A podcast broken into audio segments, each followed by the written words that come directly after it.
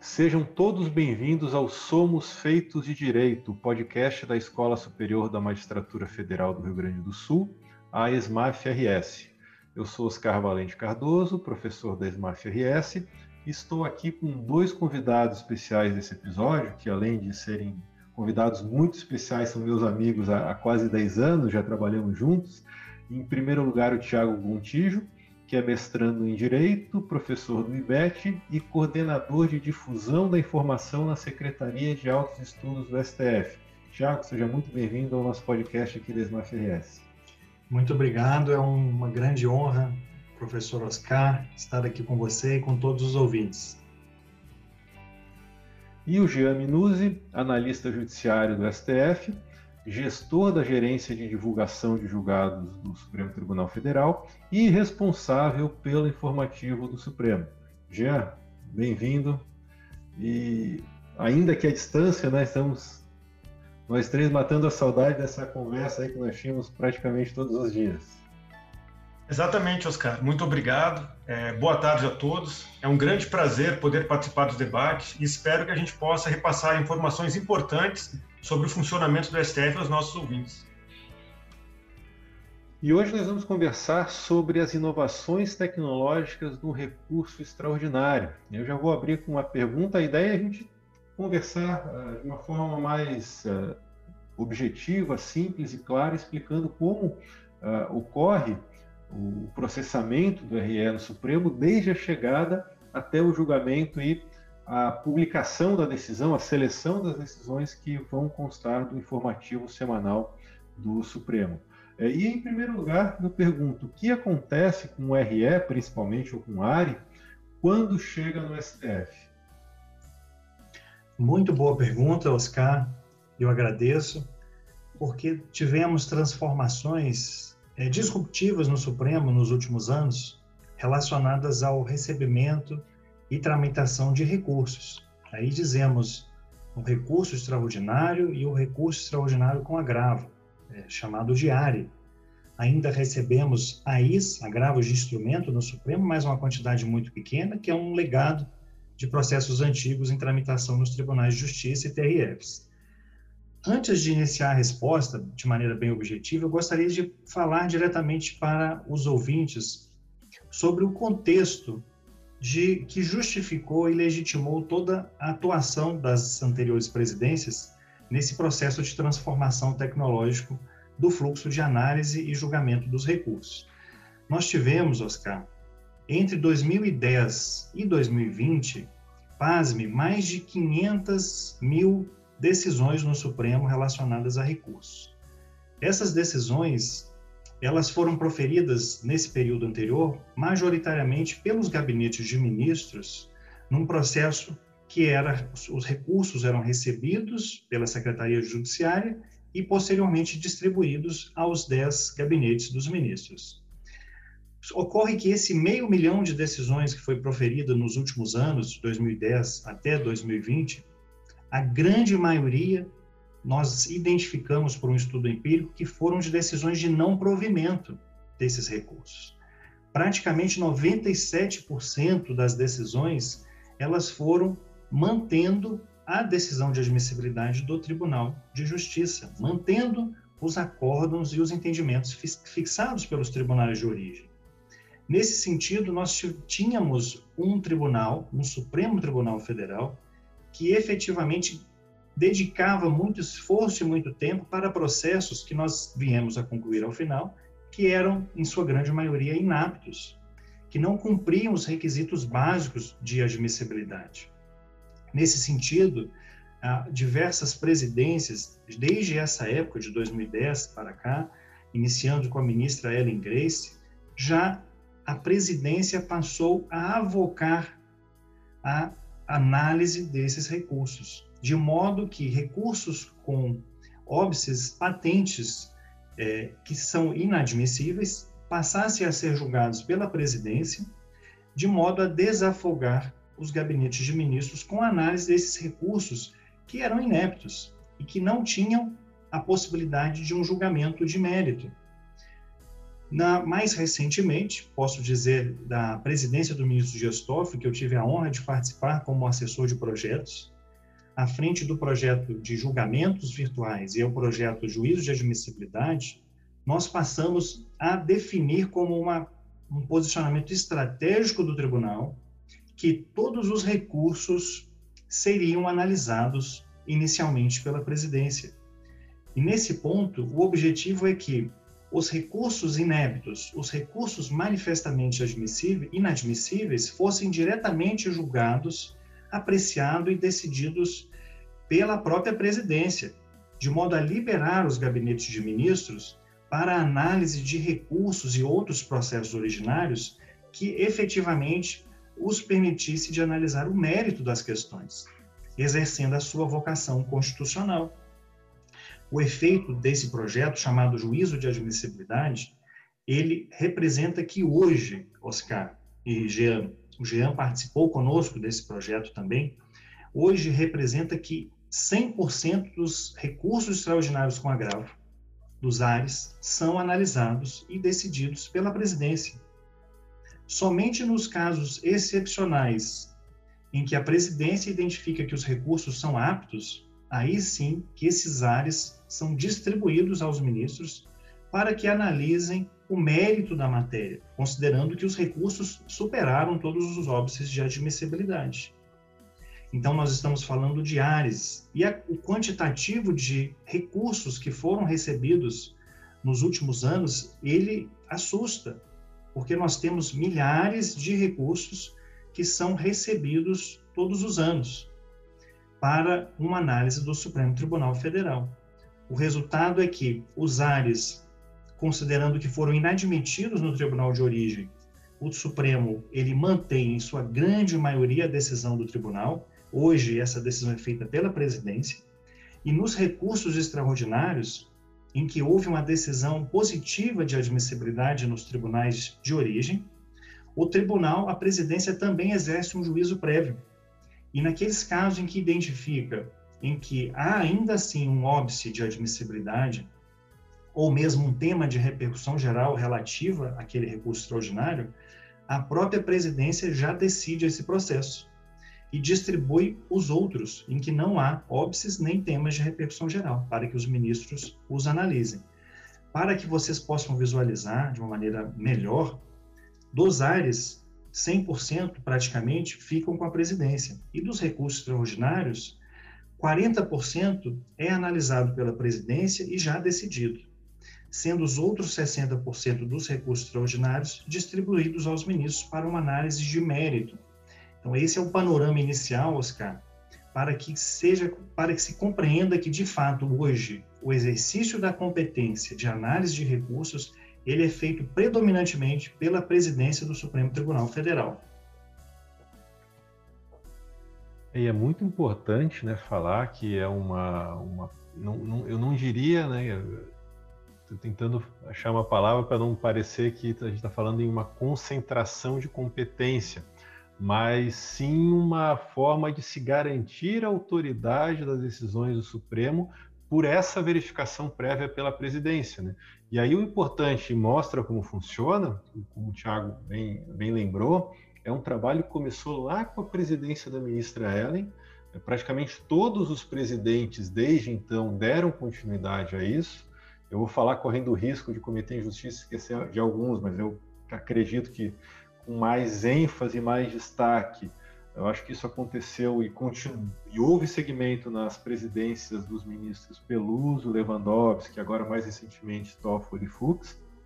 E a isso leva a um maior, inclusive, um cumprimento da própria Constituição e das regras eh, do CPC e de, de, leis especiais e do regimento interno do STF, que tem força de lei, para garantir a autoridade das decisões do Supremo, que é feito pela presidência, e aí garante uma uniformização de decisões. Nós temos vários casos aí em que, ah, quando isso era feito pelos ministros de forma monocrática, acabava gerando um risco maior de decisões divergentes né, na interpretação e aplicação do precedente do próprio Supremo e também garante a, a efetividade do, do, princípio da isonomia, porque as, situações semelhantes são resolvidas de forma igual e também da segurança jurídica, né, que impede que a gente tenha 11 interpretações diferentes sobre o julgamento colegiado e permita que haja uma garantindo também, eventualmente, é, o direito a recurso.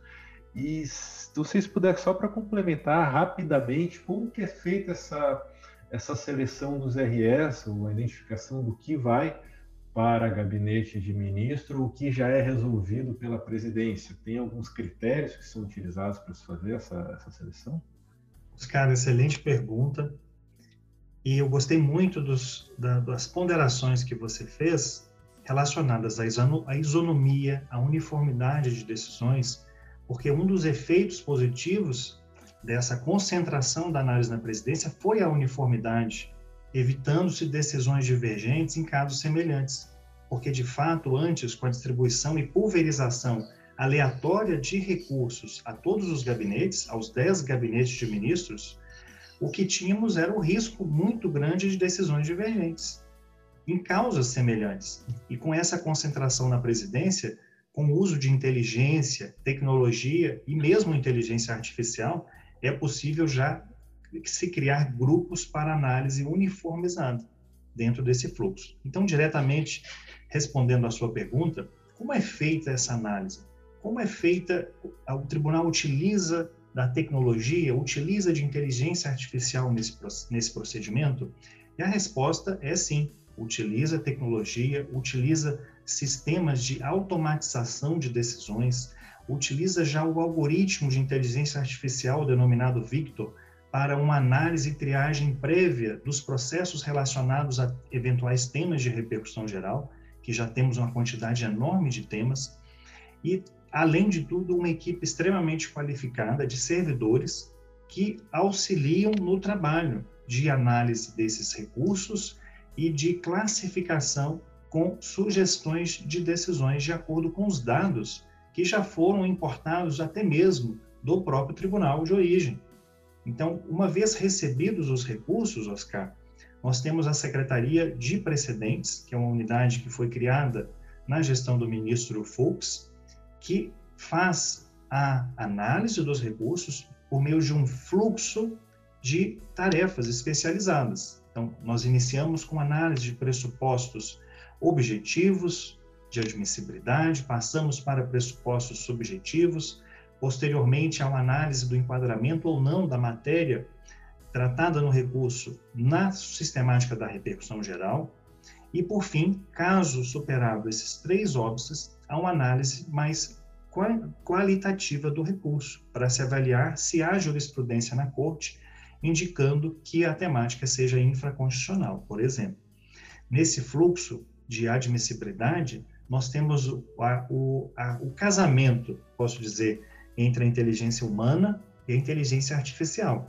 Como todos sabem, o Supremo foi pioneiro no desenvolvimento de um algoritmo de inteligência artificial chamado Victor, e que ele permite a leitura de peças principais do processo com a indicação de que qual é o índice de probabilidade de que aquele processo, aquele recurso, esteja relacionado com algum tema de repercussão geral.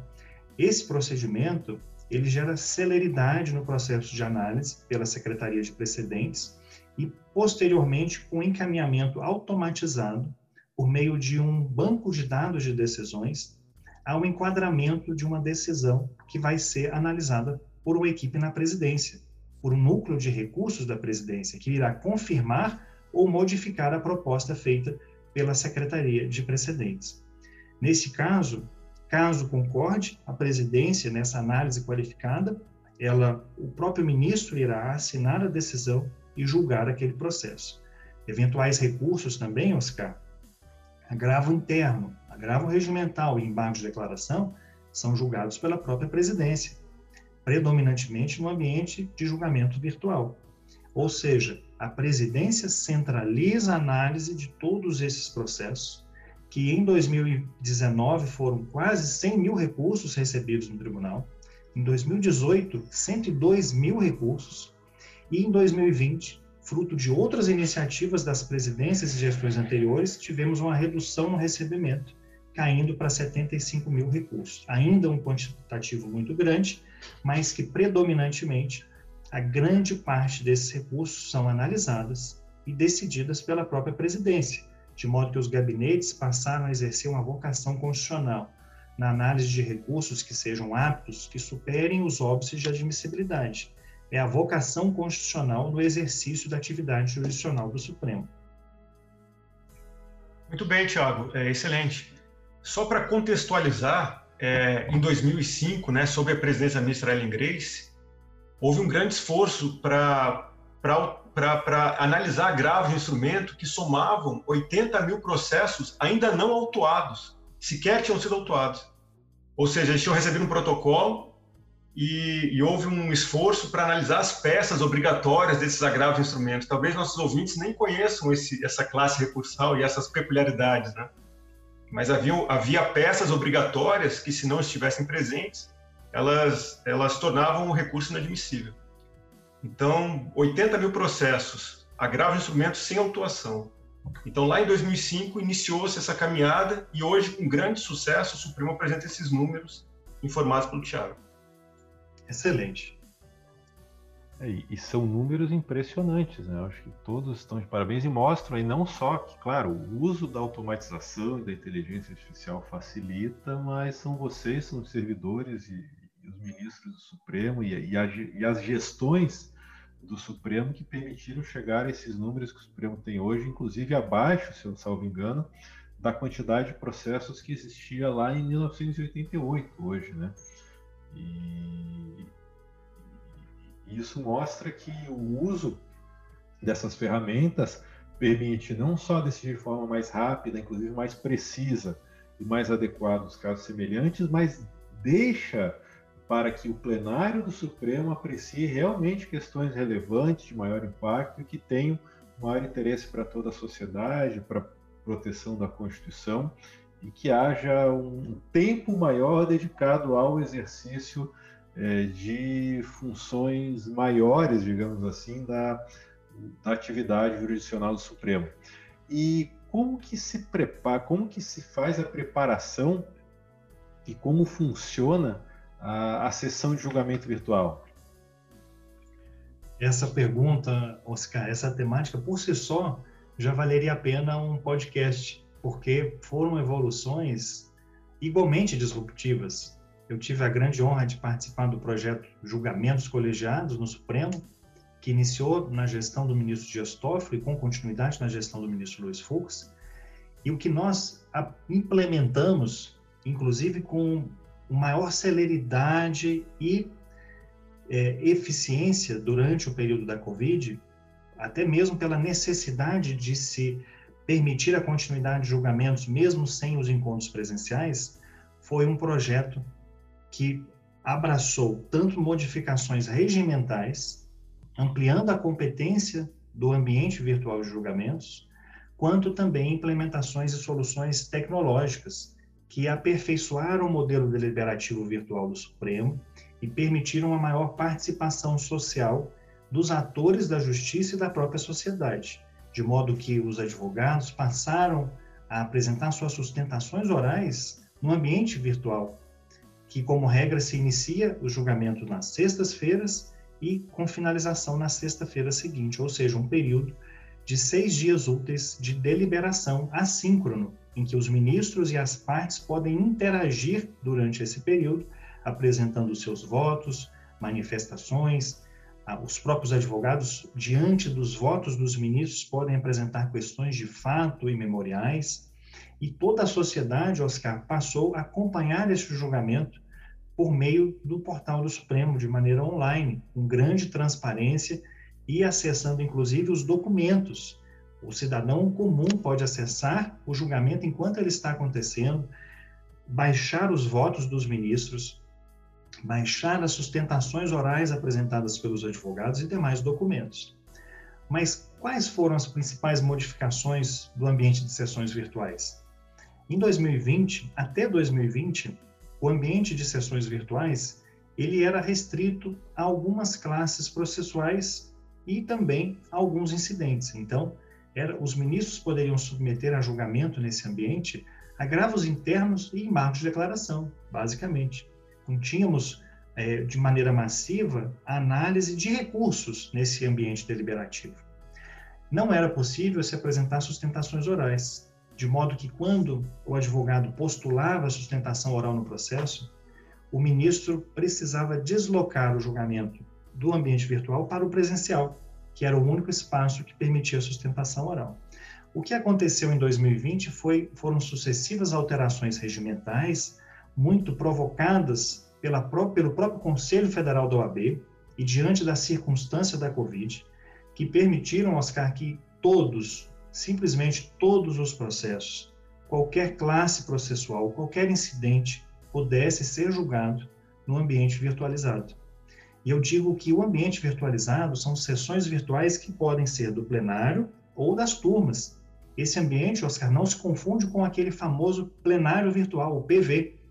O PV, por sua vez, ele é destinado à apreciação da existência ou não de repercussão geral. Não se trata de julgamento de mérito.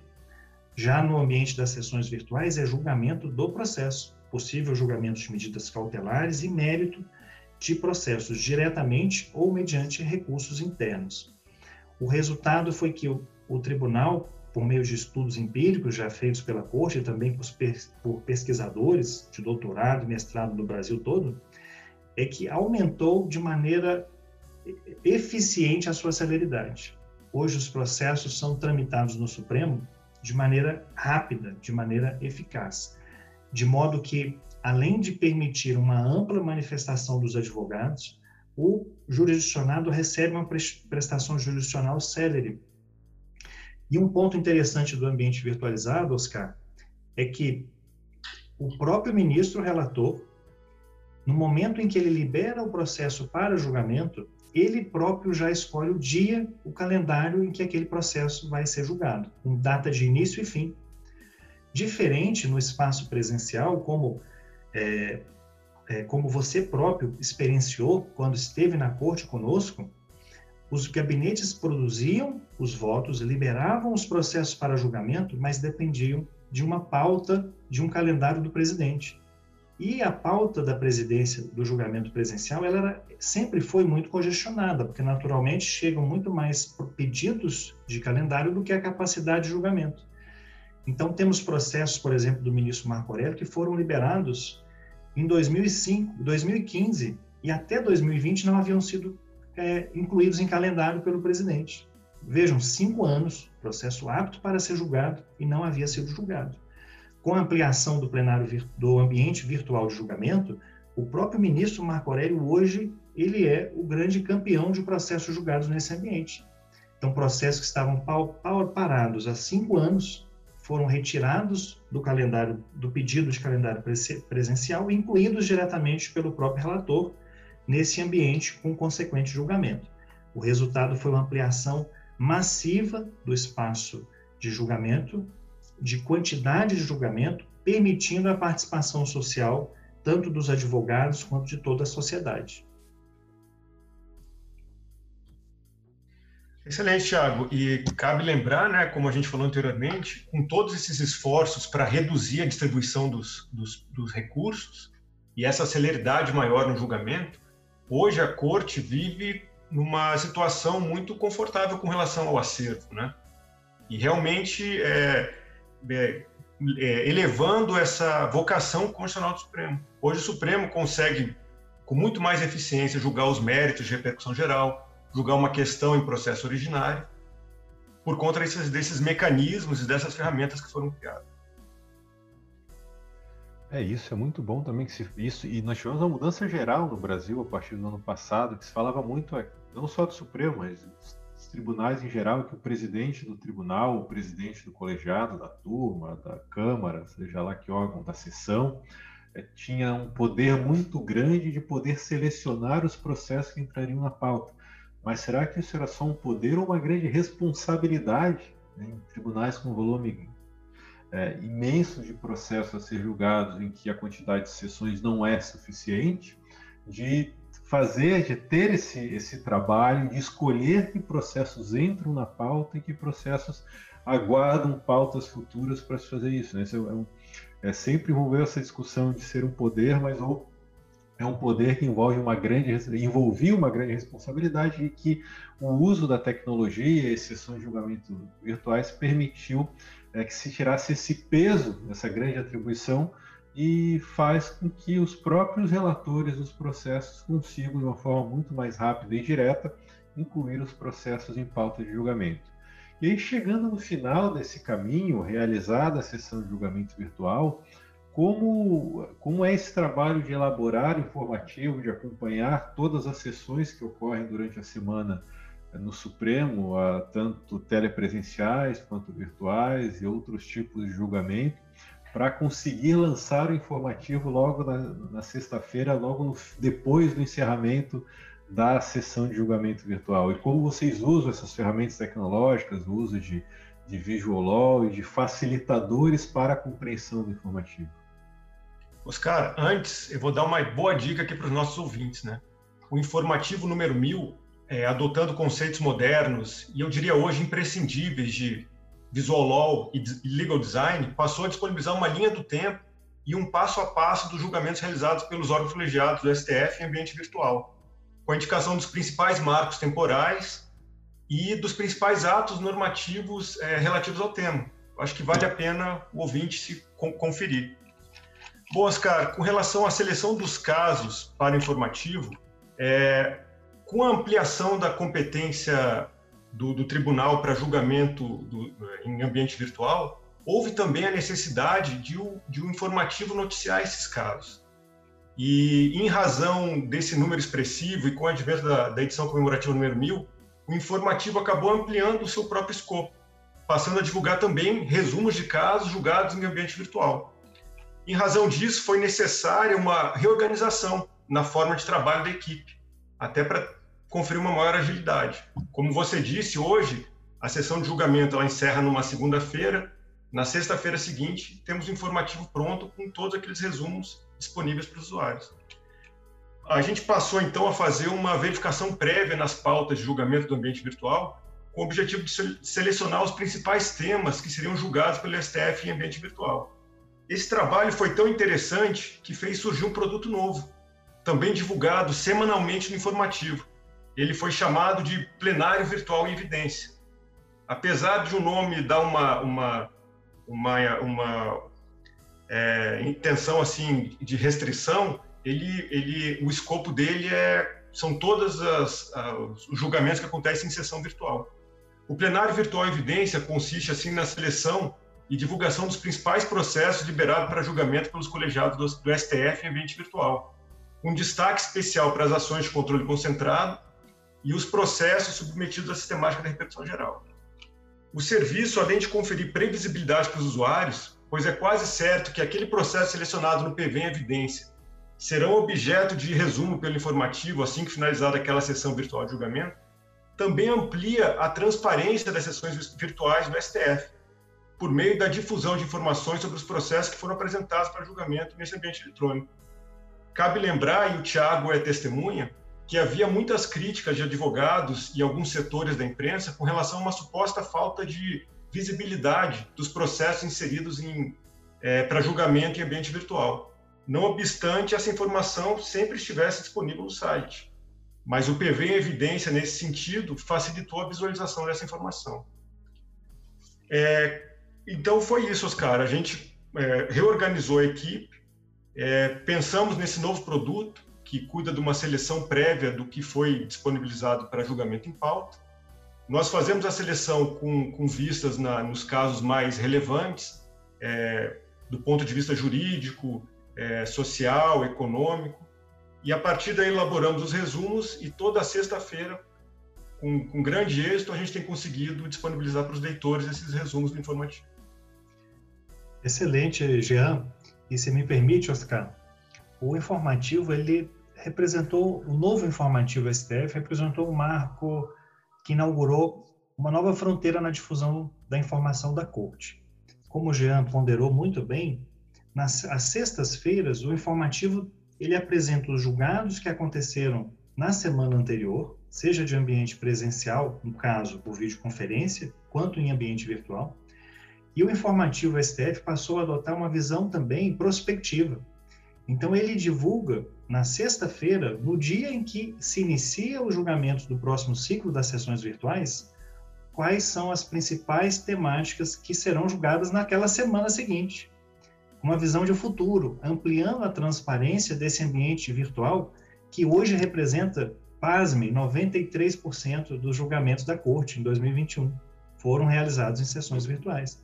Então, o informativo STF, STF cumpre uma missão, posso dizer, social, de modo que a imprensa, os advogados, os estudantes, os juízes podem saber de maneira antecipada, para que participem daquele julgamento, quais são princip as principais temáticas que serão julgadas na semana seguinte.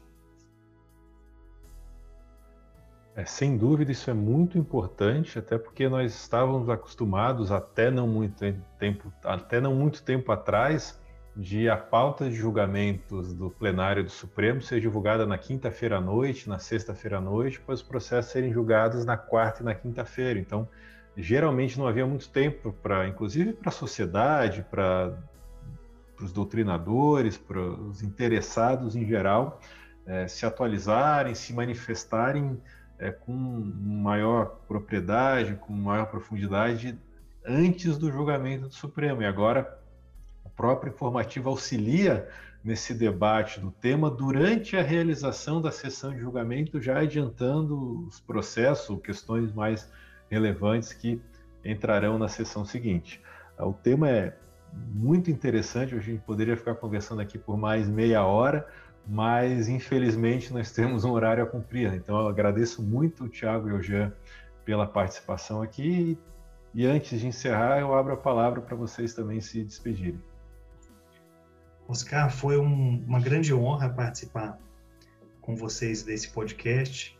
Espero que tenhamos contribuído para que os ouvintes conheçam um pouco mais sobre esse novo espaço deliberativo do Supremo, especialmente sobre os ambientes virtuais de julgamento. E também foi um grande prazer reencontrá-lo. Nós estamos com saudade, como você disse, de, de encontros presenciais, mas esse espaço virtual já está satisfazendo um pouco a nossa saudade. Então, espero que a gente possa conversar sobre outros temas, como suscitado por você próprio durante o podcast, e eu agradeço muitíssimo a atenção de cada um de vocês. É, exatamente, eu faço, faço das palavras do Tiago as minhas. É um grande prazer, uma grande honra revê-lo, Oscar. Um grande amigo que eu fiz aqui no Supremo. E colocamos-nos à disposição. É, o informativo se coloca à disposição dos ouvintes para eventuais dúvidas, sugestões ou críticas por meio do e-mail codi.stf.jus.br.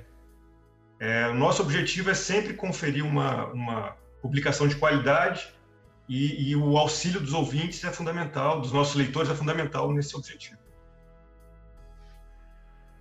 Então nós vamos nos despedindo, agradecendo mais uma vez ao Tiago e ao Jean pela participação nesse episódio e até o próximo episódio. O Somos Feitos de Direito é o podcast da SMAF RS e aqui você poderá ouvir conversas sobre os temas mais relevantes do direito com professores e convidados. Não deixe de nos seguir nas redes sociais. Esperamos vocês no próximo episódio. Até breve!